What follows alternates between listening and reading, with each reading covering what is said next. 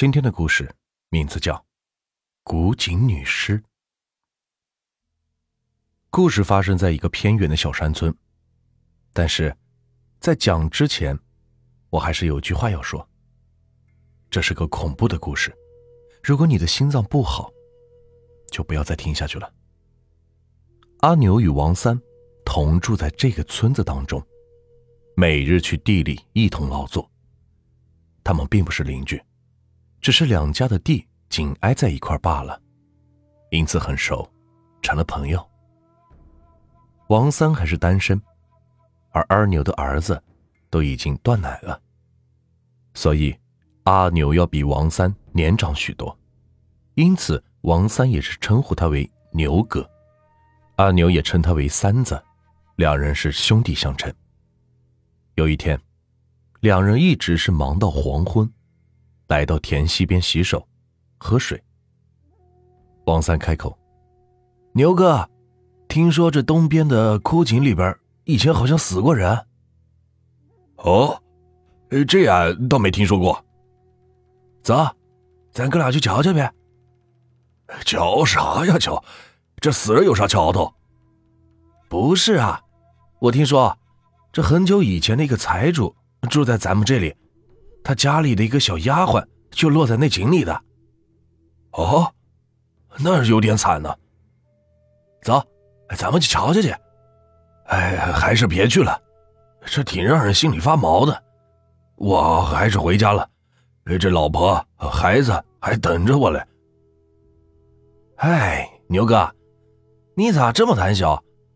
哎，闲着也是闲着，去瞅瞅，也不会掉块肉的。谁说俺胆小？走，瞧瞧去。这是一口荒了不少年头的井了，四周是长满过膝的野草，也无人来清理，所以很是荒凉。王三和阿牛两人趴在井口向井中望，黑漆漆的一片，根本是看不到底。哎，我说三子，你胡来！这破井有什么鸟死人？阿牛笑话王三：“是真的，俺听邻居杜老头说的，说那财主的丫鬟干活不小心打碎了几个盘子。哎，你猜咋的？”王三故意吊他胃口：“咋？”阿牛瞪大了眼珠：“惨呐！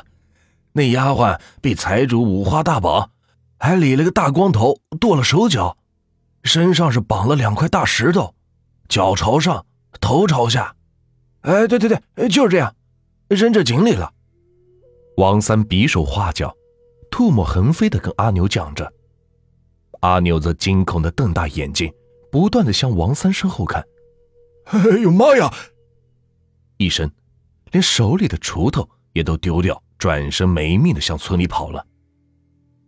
王三一愣，看着阿牛跑远，呆了一呆，这才反应过来。哈哈哈！哎呀，王八蛋，兔子腿，笑散了。王三自顾自的大笑，他没想到阿牛这么胆小。笑过很久，才捡起阿牛留下的锄头，扛着两把锄向自家方向走去，心想：哎呀，明早一定要把这笑话讲给大家听。次日清晨。哎，不好了！哎，不好了！哎，死人了！哎出人命了！一个头发稀少、衣着邋遢的老头在村里边边跑边喊，吵醒了不少人的好梦。杜老头，你一大早鬼叫个球啊！咋了？谁死了？他？谁？王三？啊？真死了？呃都阴了！我的妈呀，吓死俺了！村里男人齐齐的走出屋子，涌向王三家。王三斜躺在屋子正中，身子摆成大字形，两眼暴突，那死不瞑目的惨样，吓得许多娘们、孩子是哇哇大叫。看样子，王三是被活活给吓死的。村里的人都很纳闷，这王三这小子胆子大，可是在村子里是出了名的。以往他夜晚敢一个人经过坟地，这谁这么能耐，能把他给吓死呢？一定是那女鬼，三子，三子是让鬼给吓死的。躲在人群后面的阿牛对大家说。接着，他把昨天黄昏和王三两人去枯井的事说了一遍，还讲出了一个让大家心里听了是直发毛的事就是当时，王三在对阿牛讲那财主把丫鬟剃成秃子，剁了手脚投进井里时。阿牛看到王三身后有个秃顶的女人，举起齐腕割断的双手，口角舔着血，正在对着自己诡异的笑。哎，得了，阿牛，你可别吓唬咱们！也许是你眼花了呢。有人壮胆反搅他。呃，不，阿牛讲的是真事，昨晚俺也看见了。杜老头开枪说。哎，昨晚我正躺在床上睡得正香呢，让个动静给吵醒了。哎，你们猜咋着？我听着有人摔盘子，是个女的，还在那数，一张，两张，三张，数着摔嘞，数一张摔一张。哎，俺恼了，披了件衣服推门出去找人，可是这一开门。见一段白影，就飘了过去，对，就飘向这个王三的院子里，后面啥动静也都没了。我寻思着是自己老糊涂了，听差了，看错了，哎，没想我今天一早来找王三，想跟他说说昨晚的事。可是这一进门，就见看着这王三躺在地上，哎呀妈呀，可吓死俺了！杜老头啰嗦着讲完，顿时让在场的所有人，无论是男女老少，都觉得是脊背发冷，鸡皮疙瘩顿起。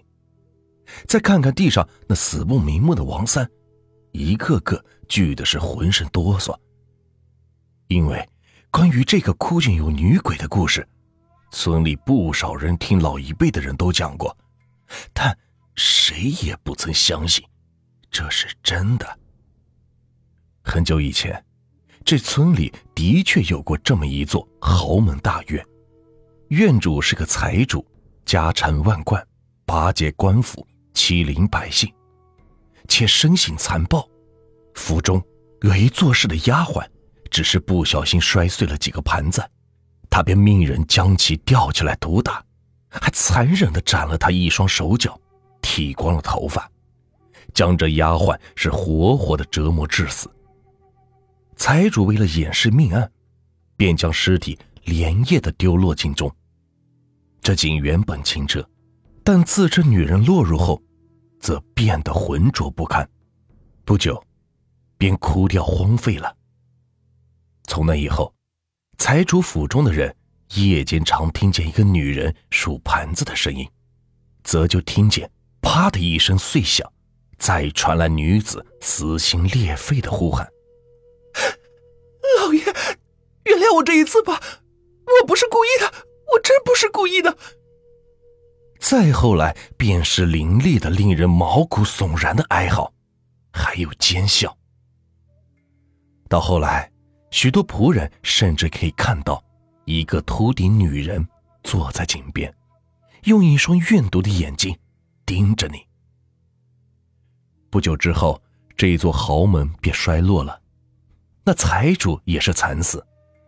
据说死时的眼睛是暴徒，手脚被齐齐的割断，还剃光了头发。若干年后，一切都成了历史的过去。但是，这古井却存了下来。事后，阿牛是亲手葬了王三，也算是尽了朋友之间的一点情谊。而村里人则在古井不远修了一座庙，专门从老远请来了和尚超度这井中的亡魂，最后是封了这口井。虽然此事已经是过去多年，但每每有人提及，仍会是让人不寒而栗。这个故事就结束了。如果你们喜欢我的故事，就请关注和订阅吧。接下来呢，我会带来更多好听有趣的故事。感谢你们的收听。